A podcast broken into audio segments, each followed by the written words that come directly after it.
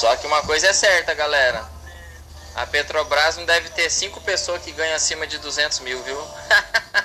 a Rinode tem um monte de pessoas ganhando 200, 300, 500, 600. Evandro Viana, mais de 700 mil reais. É surreal essa empresa.